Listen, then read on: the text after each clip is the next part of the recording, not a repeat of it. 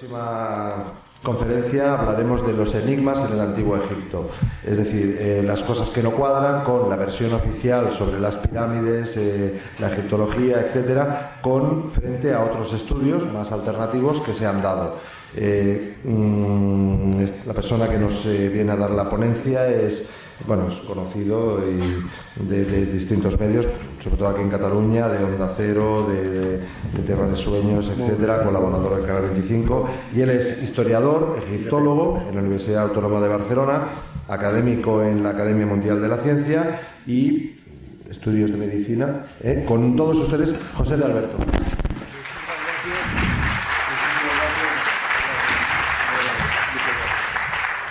Muchísimas gracias a todos ustedes, damas y caballeros. En primer lugar, a mí me gustaría agradecer muy sinceramente a nuestro amigo Miguel Celades, que es él el que ha hecho posible que todos ustedes nos reunamos aquí, él y su equipo, naturalmente, para hablar de todos estos temas que nos, nos inquietan, nos nos interesan, queremos saber más, queremos, queremos tener más información ah, y muchas veces lo tenemos bastante limitado. Entonces, como habrán visto en el programa, el, el título de mi conferencia es eh, Enigmas del Antiguo Egipto. Vamos a ver, yo lo que voy a intentar en este breve tiempo va a ser eh, poner eh, en su conocimiento todos estos enigmas, bueno, todos no, algunos de ellos, eh, pero teniendo en cuenta que lógicamente no podremos, no podremos mm, incidir en ellos y tampoco podremos darles soluciones, porque si le pudiésemos dar soluciones ya no serían enigmas.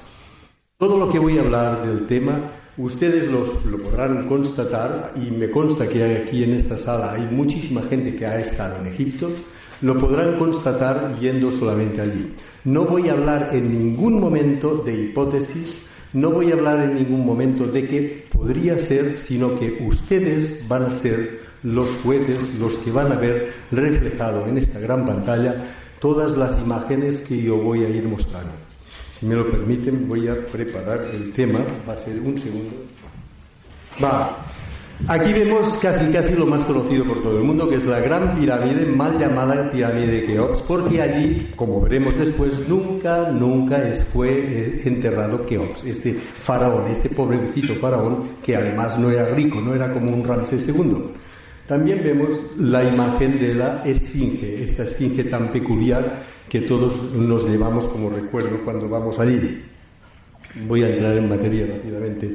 Aquí tenemos un mapa mundi en el cual pues no hay nada de extraño, todos lo pueden tener ustedes en casa, pero sí que les querría pedir una experiencia muy, muy, muy bonita y es trazar una línea que divida la parte eh, eh, norte de la parte sur. Eh, verán que esta línea midiéndolo prácticamente igual, verán que pasa por encima del paralelo 31 y pasa este paralelo por encima precisamente de la meseta de Giza y, para ser más exactos, por encima de la Gran Pirámide. A partir de este momento, ustedes me van a disculpar cuando yo me dirija sobre esta pirámide como la Gran Pirámide y eh, evite mencionarla como pirámide de Keops. Entonces, esta línea divide estas dos partes de, nuestro planeta, estas dos partes habitables. Si trazan otra línea sobre el meridiano 31, verán que también pasa esta línea por encima de la meseta de Giza. Y si hacen una intersección entre las dos líneas, verán que esta divide casi casi en cuatro partes iguales el, nuestro planeta, nuestro planeta habitable, nuestro planeta Tierra, en cuatro partes iguales. Por lo tanto, tendríamos que pensar que, lógicamente, el meridiano cero que divide en dos partes, la parte oriental y la parte occidental, no tendría que ser el meridiano de Greenwich, sino el meridiano que pasa precisamente por encima de esta gran pirámide. La egiptología, permítanme que lo, diga, es una ciencia muy relativamente moderna, puesto ya que, ya que el, primer egiptólogo que hubo serio fue eh, Napoleón. Gracias a él tenemos hoy en día una serie de datos que conocemos cómo estaban en principio los templos cuando él llegó allí y él, que fue un gran protector y estudioso en la materia, se, eh, se preocupó muy mucho de hacer una representación por sus grafólogos y por sus eh, escritores y por sus historiadores de hacer una serie de dibujos a plumilla que hoy los tenemos reflejados eh, y lo podemos ver en el Louvre y en Barcelona. Solamente hay dos museos que tienen esta colección de 12 volúmenes impresionantes, grandes así, y está toda la obra de Napoleón cuando llegó a Egipto. Por eso digo que es una ciencia muy moderna en la cual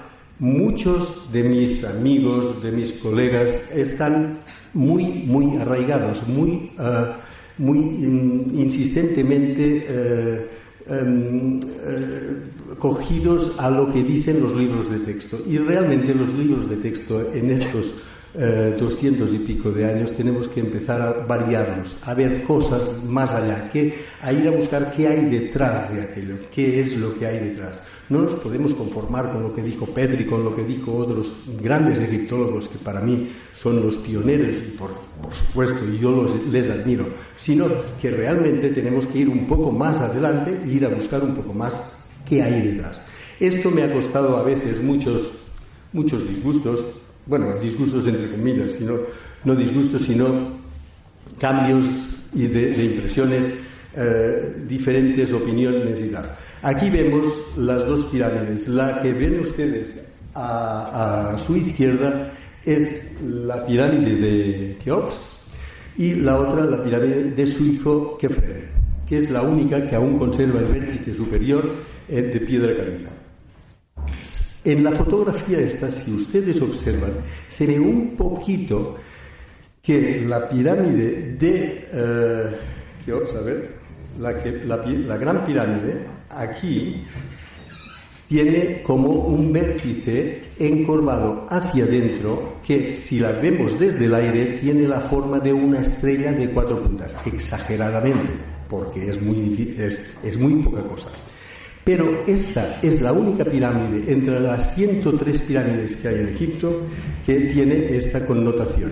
Esto, los que lo, la hicieron, la hicieron pensando en que pudiese resistir todo tipo, o casi todo tipo, de movimientos sísmicos y demás, que tuviese muchísima más resistencia, porque se trata no de cuatro lados, sino de ocho lados.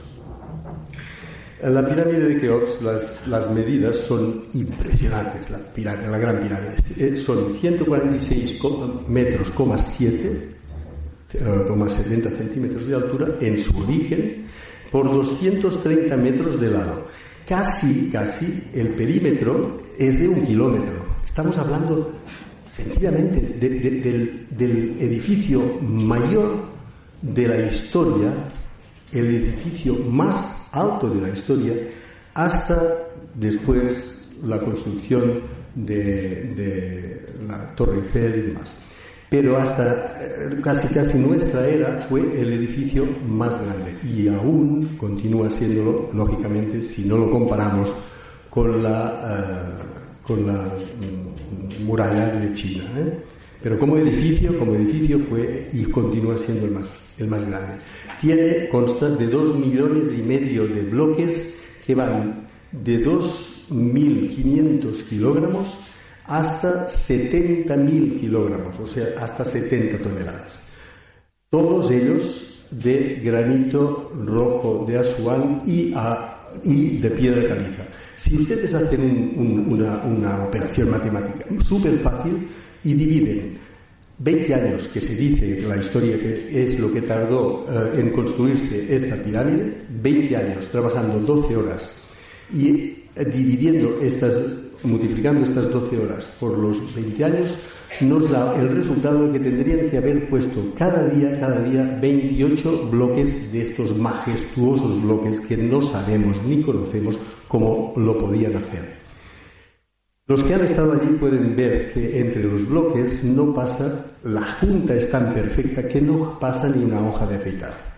Entonces, ya no es colocar estos 28 bloques, es sacarlos de la cantera, eh, trabajarlos, trasladarlos, transportarlos, subirlos y colocarlos. O sea, en nuestros días ya es difícil porque lo hemos calculado con arquitectos y vemos que la distancia está de 230 metros de lado, si pusiésemos una pluma de estas tan modernas que tenemos, para subir estos 2.000, ya hablo de los bloques pequeños, estos 2.500 kilos, a una distancia de 115 metros, la, descompensación sería tal que los contrapesos tendrían que ser enormes. Bueno, este ya es uno de los enigmas de los, de los bastantes que vamos a ver. Digo enigma porque no hay explicación. Se ha hablado mucho que hacían rampas, que hacían rampas de arena, que subían los rodillos, subían los bloques a base de rodillos, que se hacían unas grúas con madera, etcétera, etcétera. La verdad, sinceramente, nadie, nadie sabemos cómo lo hicieron y cómo lo subieron. pero sí vemos que está allí y, por supuesto, que de alguna forma se ido. En esta pueden ver desde el aire lo que les decía, esta, esta imagen que vemos que tiene como una concaibilidad hacia adentro, la pirámide de Keops. Aquí vemos también una cosa que les pido por favor que la recuerden porque después vamos a ver la connotación del, título y también de la conferencia que es las pirámides en, en comparación o en relación a la constelación de Orión. Aquí vemos que la pirámide de Keops, o la gran pirámide, y la de su hijo Kefren están perfectamente alineadas en diagonal. Esto aquí es el norte y aquí es el sur. Entonces, la más pequeña, esta, la de Micerinos, está fuera de la diagonal, sin motivo aparente, porque el terreno lo permite, el terreno es plano, es plano y lo permitiría. De igual manera, las dos pirámides, estas dos, eran blancas, de piedra caliza, preciosas, que brillaban al sol y se veían desde muchos kilómetros, pero en cambio la de Micelinos es mucho más pequeña, pero también decían que era la más bella, porque toda la pirámide es, era de origen de, granito rojo de Asuán y además pulimentado, brillante, algo exuberante, tremendo, precioso. La única señal que hay en la Gran Pirámide, la única, no hay otra, es esto, que parece un 7, pero que no lo es. Pero los que conocemos los jeroglíficos eh, egipcios vemos que no corresponde tampoco a ningún jeroglífico. Es una señal que no conocemos, pero ahí está. Esta, este cartucho mal pintado que eh, quiere decir Khufu, que Keops en, el antiguo Egipto, en su idioma, se llamaba Khufu, está mal escrito. Nunca un faraón hubiese permitido que su cartucho hubiese estado pintado en rojo, porque el rojo era el color de la negatividad. Y además, este disco que vemos aquí ha de ir vacío, no relleno. Entonces no dice Khufu. Pero esto se debe, y de aquí viene el gran error y el gran la gran confusión de que se llama la pirámide de Keops porque hubo un eh, general del ejército inglés que en el año 1890 eh, y pico, 95, fue allí con grandes expectativas para tener un nombre a nivel mundial y entonces quiso él descubrir una serie de cosas dentro de la pirámide. Entonces, Dentro de la pirámide, como veremos después, hay unas cámaras de descarga y arriba de todo, que no descargan nada, pero le llaman de descarga, arriba de todo de las cámaras hay una, una cubierta en forma de, sí, forma de cubierta, como las casas, y en esta cubierta es donde hay esta, esta pintura. Y esto fue ordenado por este señor que se, se llama Howe Davidson. Este señor solamente quería notoriedad. Y a partir de aquí él dijo que había descubierto nada más y nada menos que el faraón que había construido la gran pirámide. Este es Keops, la única figurita que tenemos de él. Aparte, ya he dicho antes que era un, faraón pobre, no era un faraón muy rico, y esta figura se encuentra en el Museo de Cairo, lo pueden ver todos ustedes, y es una figurita de marfil que tiene solamente 15 centímetros de altura. No hay nada más de él, no hay ninguna otra cosa. No hay ni existe ninguna inscripción que nos diga que la pirámide esta corresponde a Keops. Después, como vimos posteriormente, todas las pirámides, o algunas de ellas, Pepi y demás, tenían siempre dentro de la pirámide, lógicamente como en las tumbas, el cartucho del faraón queriendo decir, esta es mi tumba.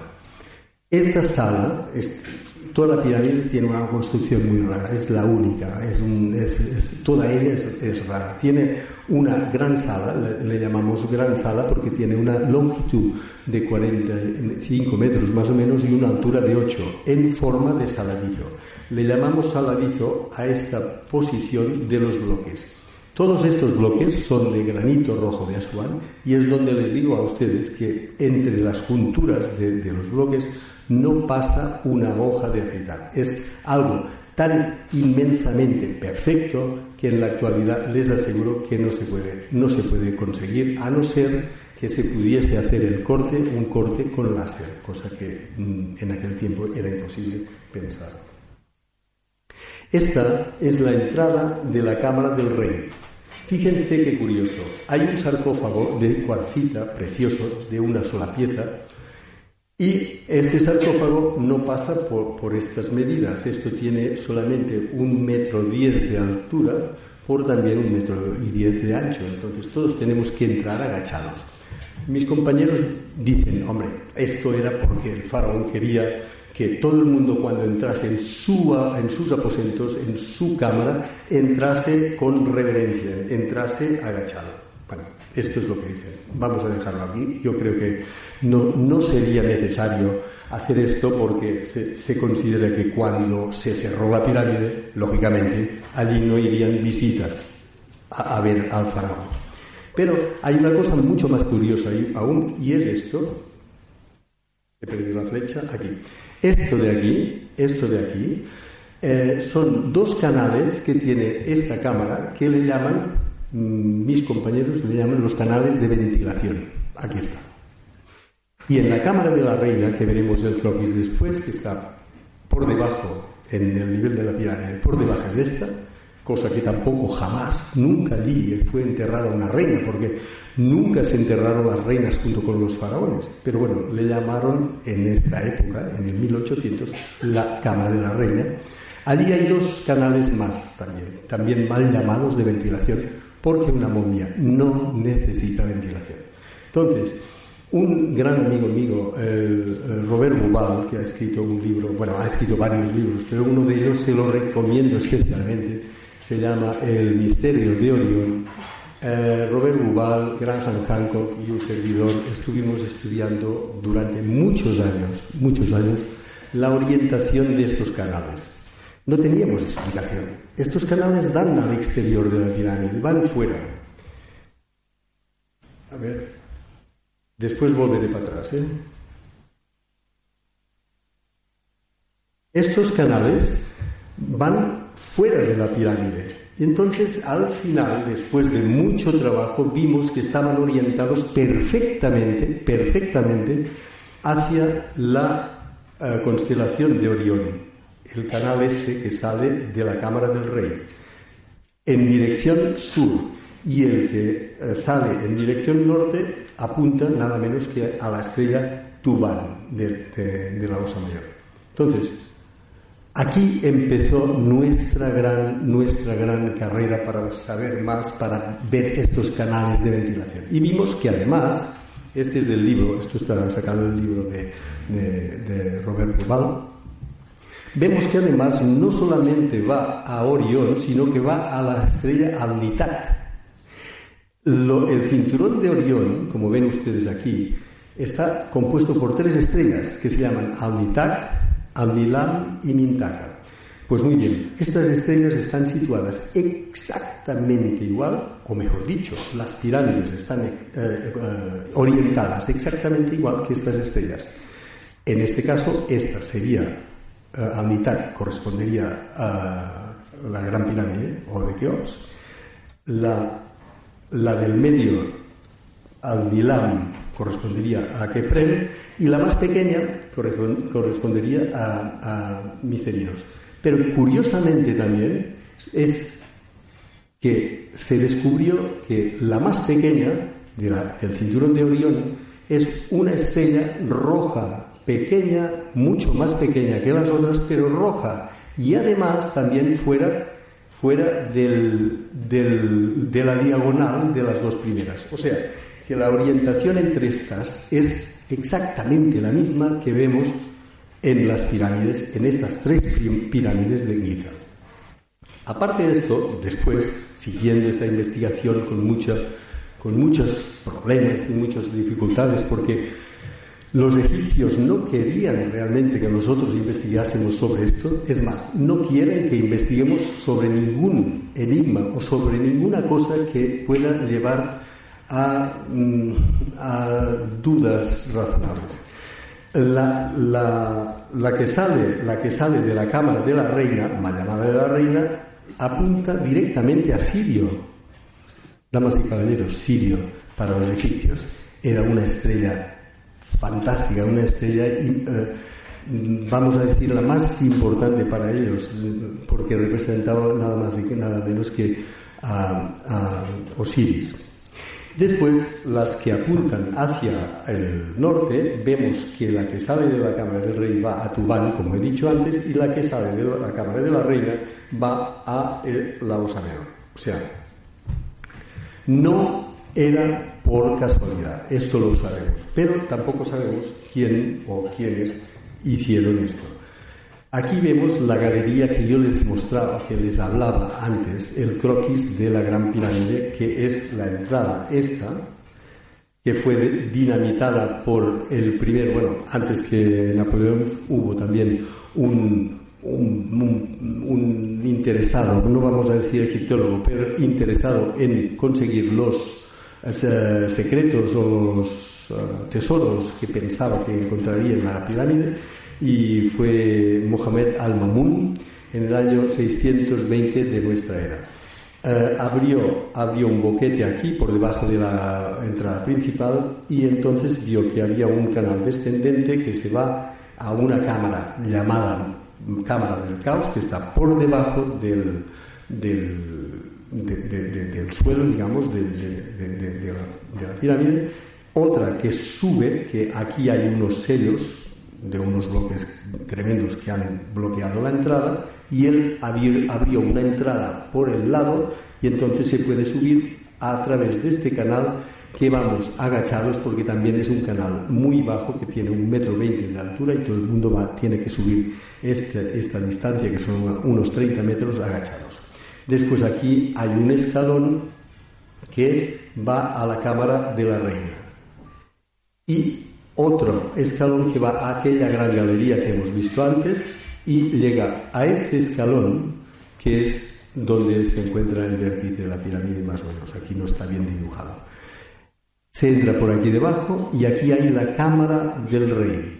Y aquí encima estos bloques que son estos bloques tremendos de 60 y 70 toneladas, que hay varios, concretamente sobre la Cámara del Rey hay nueve, imagínense ustedes el peso de estos nueve bloques, y eh, hay estas, estas eh, concavidades, aberturas entre ellos, y aquí arriba es donde he dicho que había el cartucho aquel pintado en rojo y tal.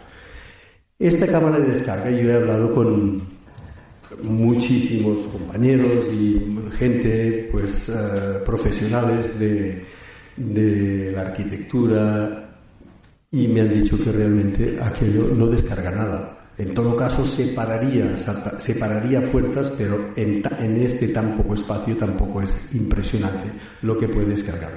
Lo que no sabemos es qué hace esto aquí, pero lo que sí sabemos, damas y caballeros, es que toda la gente que hemos ido aquí eh, yo tengo el placer de, hacer dos viajes más o menos anuales.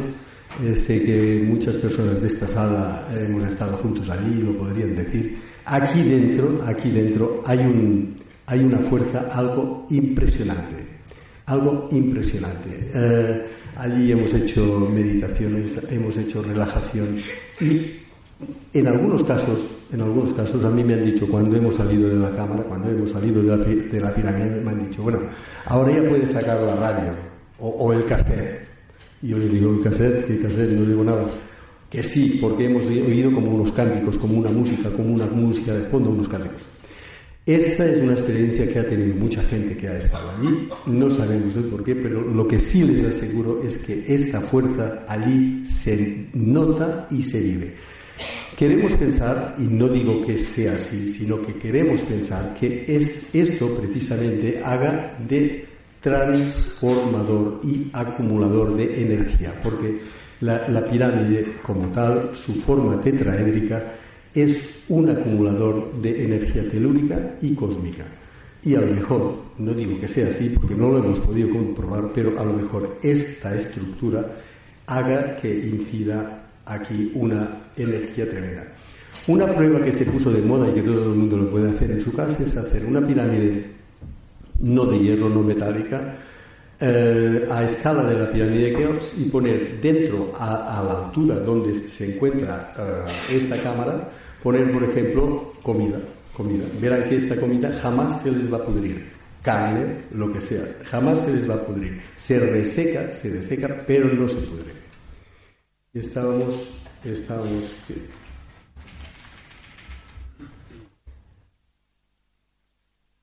estábamos en este canal.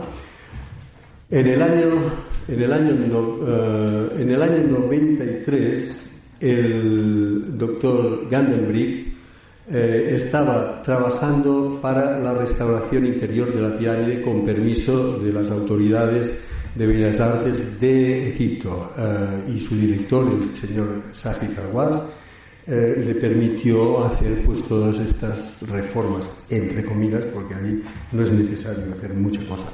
Y él encontró estos pasadizos que hemos estado hablando antes y construyó este robot que se llama Autao, el teledirigido. Con este robot que hizo pasar este robot hasta un punto que no podía pasar más, porque el canal tiene unas medidas muy reducidas que son 20 por 20, o sea, es un, agujero, un canal muy pequeño. Esto subió hasta un punto, perdón, ¿qué ha pasado aquí? Socorro. Socorro. ¿Eh? Sí. Oye, que, se, ha, se, ha, ido al final esto. Conspiración. Vamos a volver a vivir.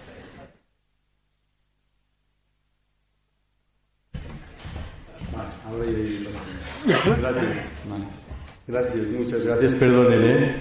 Esto ha sido a lo mejor algún faraón que está por aquí y no quiero que... Entonces, este señor hizo subir este, este robot, muy rudimentario, hasta que llegó al final de este pasadizo, que vemos aquí, ¿eh? al final de este pasadizo. Y qué curioso. A ver, ¿Quién puede hacer un pasadizo que al final tenga un sello? Nosotros a esto le llamamos un sello. Es como una compuerta. Un sello de 20 por 20 y con dos tiradores de cobre.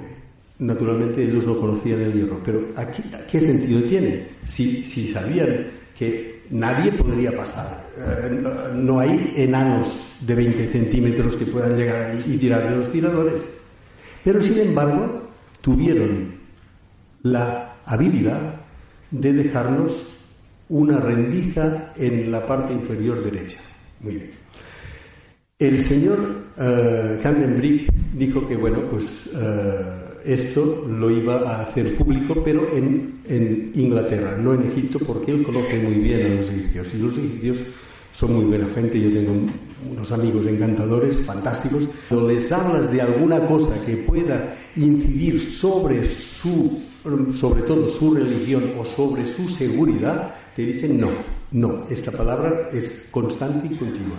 Entonces, antes de decírselo a ellos, fue a Inglaterra y se lo dijo. Bueno, entonces los egipcios se enteraron y le prohibieron continuar con sus prospecciones y sus, sus permisos de rehabilitación. Casi, casi, casi lo, lo echaron de Egipto. Entonces, guardaron este secreto, entre comillas, porque mucha gente lo conocíamos, guardaron este secreto hasta el año 2000, que dijeron que pondrían, que pondrían eh, se hizo una gran fiesta para pasar el, siglo, ¿no? El año 2000 se hizo una fiesta allí, vino Jean-Michel Jarre, hicieron unas, una cena alrededor de la pirámide, algo sensacional, fantástico, y entonces eh, tenían preparado, fíjense, tenían preparado poner el vértice que le falta a la gran pirámide, falso lógicamente, que era de fibra de vidrio, yo lo vi, todo dorado por fuera, con un helicóptero tremendo del ejército preparado para poner este vértice a las 12, o sea, a las 00 del día 31 de diciembre en el paso del mm, en el paso al 2000, ¿no? Bueno, pues eh, esto se hizo toda la fiesta, pero esto no se hizo porque eh, hubo un interés desmesurado de parte de la NASA y de, por parte del de, eh, Vaticano de que este vértice no se colocase jamás encima de la Gran Pirámide. Actualmente no sabemos el porqué. Queremos imaginar el porqué, pero no lo sabemos. Pero sí lo dijeron en aquel momento el señor Saji Kawas dijo que habían descubierto qué había detrás de las trampinas estas, de los senos estos de los, de los túneles y dijo que no había nada, que habían abierto aquello, pero que no había nada. Eh, permítanme decirlo, yo soy muy respetuoso con todo el mundo y más con mis colegas, pero aparte de no creérmelo, considero que en aquel momento mintió bastante brutalmente este señor por ocultar la verdad a todo el mundo, no solamente a Egipto. Permítanme pasar de un lado a otro, voy deprisa. Eh, el hijo Keops tuvo dos hijos, Kefren y Diedef-Ra. Diedef-Ra fue el primer faraón que uh, se puso el nombre de Ra. Entonces, era muy importante también, pero como no vamos a hablar de él, no me voy a extender. Lo único que nos dejó es esto. Esto es un sarcófago, que era su sarcófago, interminado, que estaba en el museo, que este año ya lo han retirado, y nos quedamos con el grupo que íbamos, que nos quedamos, y fui allí y dije, veis aquí, y me quedé con el dedo así, porque lo habían retirado, porque esto también es una prueba de lo que podían ellos hacer y conseguir con la, la piedra. Estas pasadas que se ven aquí, estas pasadas, son unas pasadas de sierra circular, una sierra aproximadamente de 50 centímetros de radio, que cada pasada de sierra llegaba a 0,2 0,5 eh, eh, perdón 0,5 eh, milímetros. En la actualidad nosotros y esto está comprobado porque lo hemos hecho con sierras de carburo de tungsteno, que es lo que llamamos diamante artificial, que es lo que trabajan en la metalurgia, conseguimos por cada pasada, por cada revolución, 0,005. Fíjense. Ellos 0,5, nosotros 0,005. Muy bien. Esto está, estaba, estaba allí y eh, se puede constatar, o sea, es una prueba evidente. Los que hemos estado allí vemos que el obelisco inacabado es un obelisco tremendo, un obelisco eh, que tiene 40 metros, supuestamente eh, mm, ordenado, que lo construyesen por la reina Hatshepsut. Este obelisco vemos que tiene todas unas marcas perfectamente irregulares totalmente y terminadas en forma de cuchara, como cuando nosotros, por ejemplo, cogemos la mantequilla en casa, hacemos así y al final, al final acabamos en forma redonda. Aquí en la base no se ve muy bien porque esto es arena, pero aquí sí que lo vemos. Y todas, todas estas hipotéticas cucharas, permítanme decirlo así, son exactamente de la, de la misma, del mismo tamaño, 35 centímetros. Entonces, queremos pensar también, sin pruebas, pero queremos pensar que esto lo hacían de alguna manera que ellos conocían y que nosotros no, que tenían la posibilidad de ablandar o reblandecer la piedra, sea cual fuera. Eh, nuestro querido y añorado amigo eh, Fernando Jiménez del Oso, que permítanme hacer un recordatorio para él, porque él nos aportó muchísima conciencia y muchísimo conocimiento, eh, que ya no está aquí entre nosotros, él hizo una investigación en Amazonas y consiguió, a través de la savia de una planta, consiguió ablandar la piedra. Lógicamente no de este tamaño, pero consiguió ablandar piedra. Lo que no, no consiguió después fue solidificarla otra vez, pero consiguió ablandar piedra. O sea, que no, no, no es tan imposible, pero que de cualquier manera ellos tenían que tener un, ah, algo que les permitiese trabajar la piedra con mucha más facilidad que nosotros. Hay otro señor que hizo una investigación ah, sobre los bloques de piedra caliza de la pirámide de Keops y vio en un fragmento de la piedra caliza que eh, eh, en el interior aún habían, mm, bueno, habían, restos de lino, restos de uñas y restos de mm, madera. ¿Mm? Esto no es tan descabellado. Si nosotros con dos mil años hemos conseguido hacer el, hormigón, ¿por qué no ellos podían hacer algún tipo de, de combinación para poder construir piedras y dejarlas secar y, y, después ponerlas. ¿no? no es tan descabellado.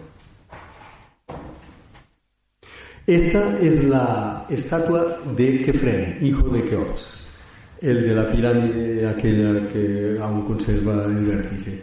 Esta, esta, figura está en el Museo del Cairo y es de una sola pieza de diorita. Como ustedes saben, la diorita es el material más duro después del diamante.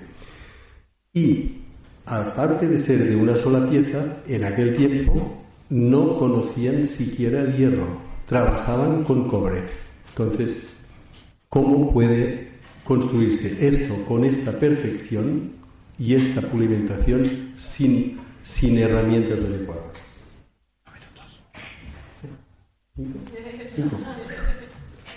Vamos a ver. Eh, como decíamos que la correlación de las pirámides, queríamos buscar la correlación con el cielo, con, el espacio, aquí tenemos las más conocidas. Keops sería, ya lo hemos dicho, Anitak.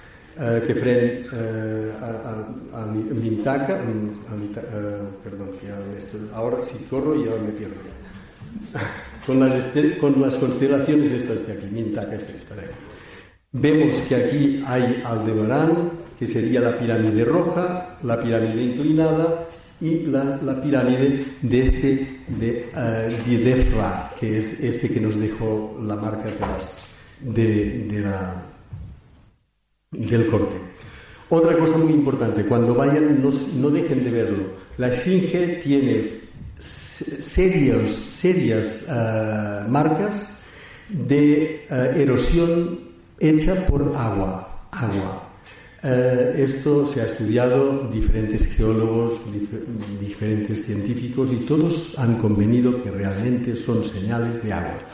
Pero cuidado, los actuales egipcios ya lo, lo, están tapando, como están viendo aquí, ya están tapando todo esto para que no queden marcas, para que no se pueda decir que es de agua. En cualquier caso, cuando hubo agua allí, bueno, eh, pensamos que tanto la esfinge como la pirámide tienen una datación de 10.200 mm, años antes de Cristo, o sea, ahora, desde nuestro tiempo, 12.200 años.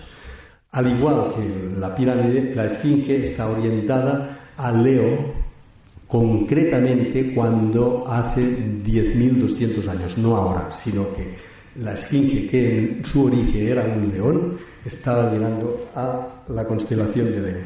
Esto me lo voy a saltar porque... Eh, muy, bien. Hemos pasado a la 18 dinastía. Permítanme que vaya deprisa. Hemos pasado de, la cuarta dinastía a la decimoctava dinastía, la, dinastía más rica, la dinastía de Keops, la dinastía de, Nefertiti, Akenatón y tal. Quiero resaltar únicamente una cosa. Nefertiti, considerada la, mujer más bella, porque su nombre era este, ha llegado la bella, sus hijas tenían unos cráneos, unos cráneos concretamente totalmente diferentes de los cráneos humanos. Ya voy a hablar así claramente. ¿eh? Eh, mucho más prominente la parte occipital y las partes parietales.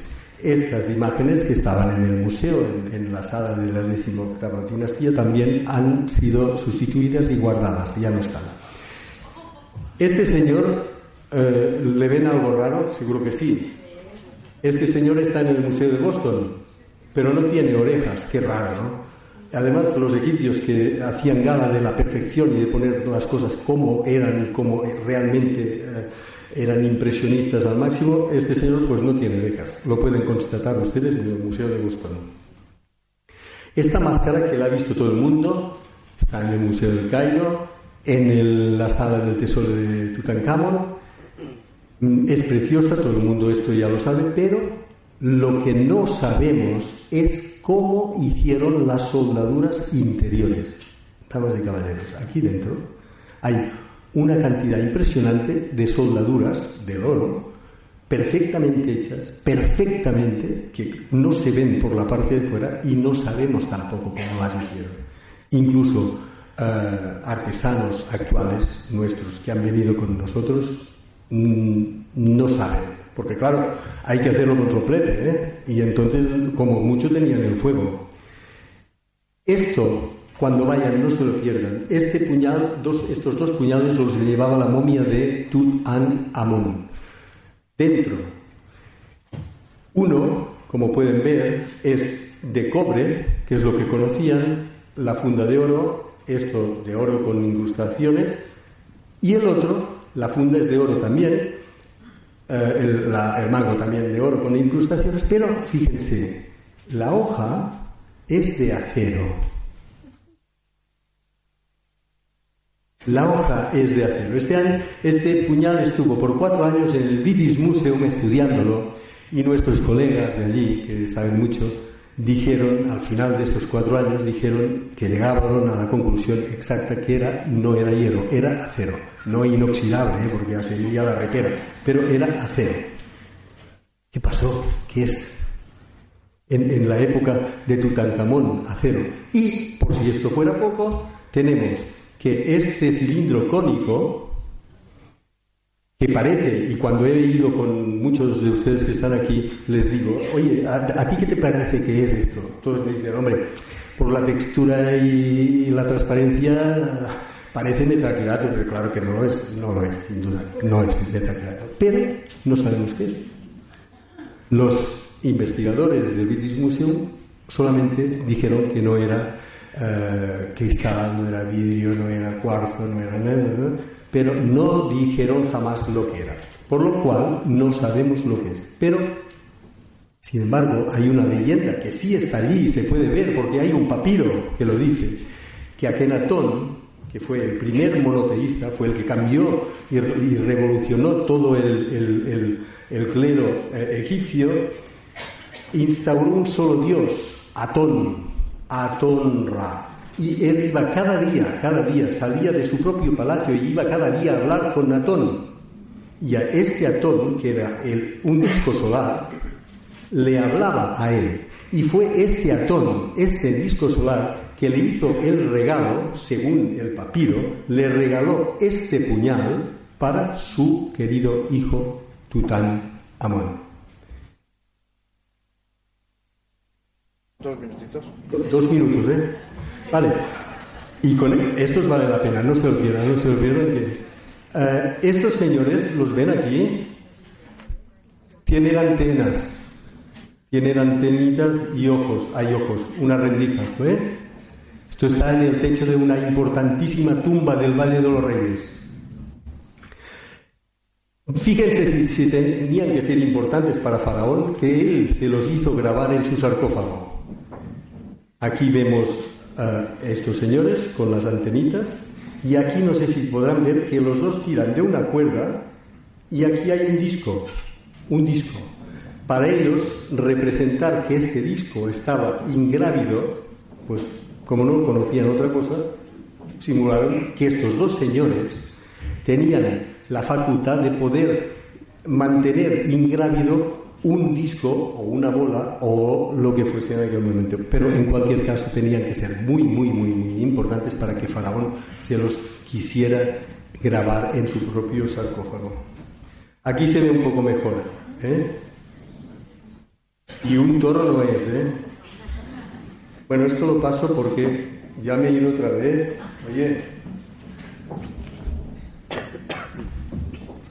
No, no, ahora ya sé, ya sé cómo vaya. No sé, ¿sabes qué ha pasado? Que he tocado la otra tecla.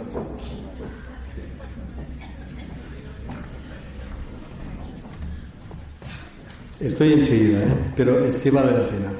Porque además ayer eh, yo estuve en una conferencia muy interesante, que me gustó, mucho, de, la Luna y tal, y hay un tema de Marte, hay un tema impresionante. Esto lo dejaremos para otra eh, conferencia. Aquí tenemos el templo de Abidos. También se lo recomiendo si van a ir no se lo pierdan. Porque en el interior de Abidos a una altura de 5 metros hay este grabado que eh, representa un cartucho parecido, no es cartucho, pero quiere parecerlo, que así visto de lejos no se ve muy bien, pero de cerca fíjense qué imágenes.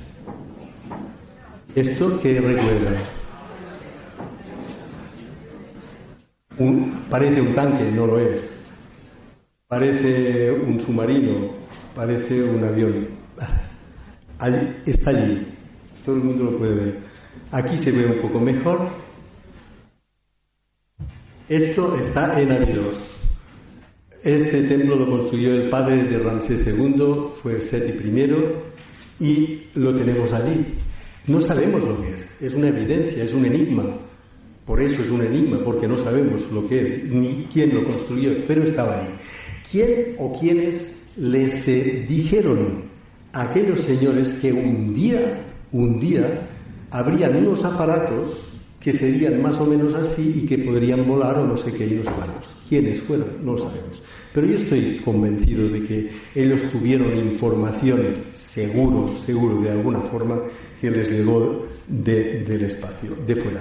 Y volver, mirar, ahora sí termino, amigo mío, aquí tenemos la superficie de, Marte, el mar de, Sidonia, y eh, continuando con aquella conferencia tan preciosa de ayer, eh, yo tengo que añadir que aquí este, esta, cara, digamos, es una esfinge eh, con una morfología helénica, pero que está mirando hacia el espacio.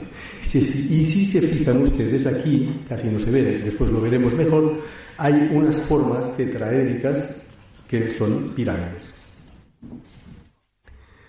Aquí vemos otra forma tetraédrica. Aquí esto le llamamos la fortaleza porque realmente parece una fortaleza o un fuerte de aquellos de los americanos.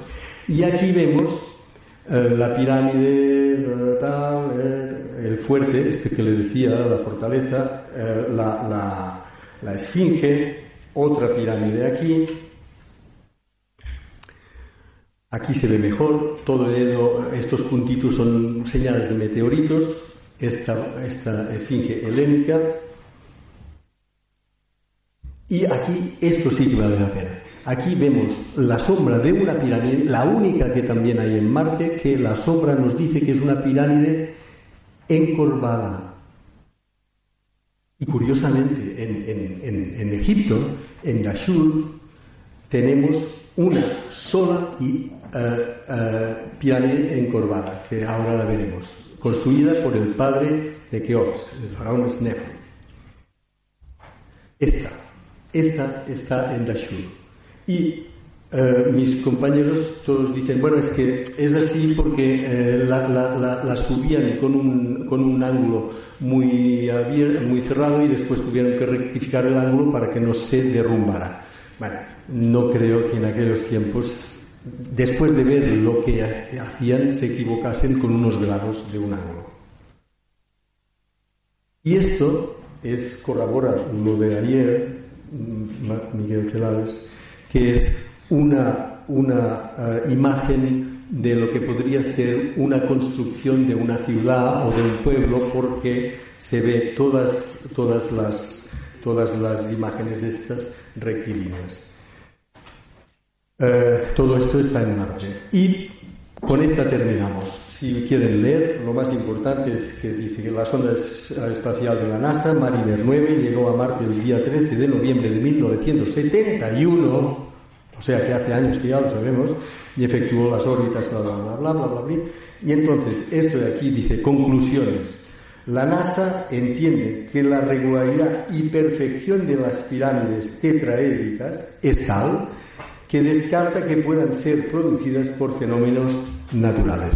Esto son las conclusiones y las fotografías de la propia NASA. Con esto he terminado. Muchísimas gracias por su atención.